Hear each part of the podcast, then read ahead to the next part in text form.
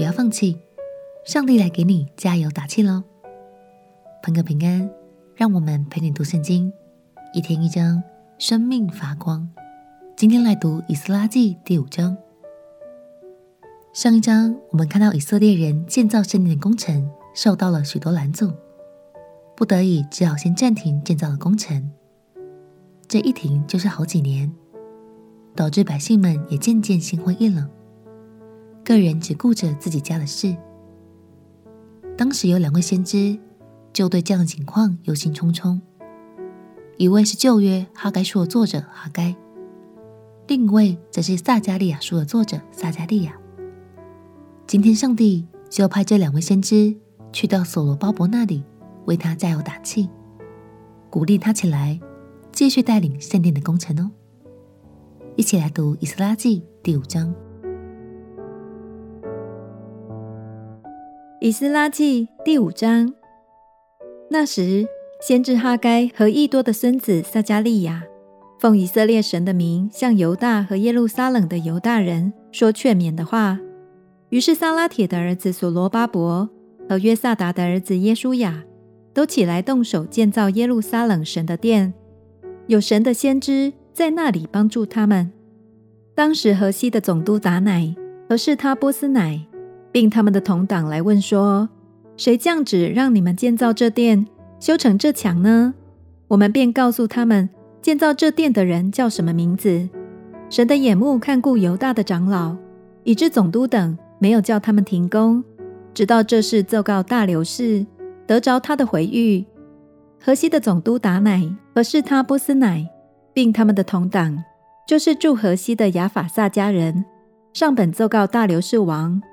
本上写着说：愿大流士王诸事平安。王该知道，我们往犹大省去，到了至大神的殿。这殿是用大石建造的，梁木插入墙内，工作甚速。他们手下亨通。我们就问那些长老说。谁降旨让你们建造这殿、修成这墙呢？又问他们的名字，要记录他们首领的名字，奏告于王。他们回答说：“我们是天地之神的仆人，重建前多年所建造的殿，就是以色列的一位大君王建造修成的。只因我们列祖惹天上的神发怒，神把他们交在迦勒底人巴比伦王尼布甲尼撒的手中，他就拆毁这殿。”又将百姓掳到巴比伦。然而巴比伦王塞鲁士元年，他降旨允准建造神的这殿。神殿中的金银器皿，就是尼布甲尼撒从耶路撒冷的殿中掠去带到巴比伦庙里的。塞鲁士王从巴比伦庙里取出来，交给派为省长的，名叫设巴萨，对他说：“可以将这些器皿带去，放在耶路撒冷的殿中。”在原处建造神的殿，于是这设巴萨来建立耶路撒冷神殿的根基。这殿从那时直到如今尚未造成。现在王若以为美，请查巴比伦王的府库，看塞鲁士王降旨允准在耶路撒冷建造神的殿没有？王的心意如何？请降旨晓諭我们。感谢神，虽然百姓们。好像随着时间渐渐失去了动力，但慈爱的神并没有因此就对他们发怒，反而是用劝勉的方式帮助他们重新站起来。当神的鼓励借着先知传达给所罗巴伯和耶书亚之后，他们的心就再次被点燃，也展开了恢复建殿的行动。亲爱的朋友，今天我们一起来想想看。有没有什么样的计划或目标还在你心中搁着，迟迟没有完成呢？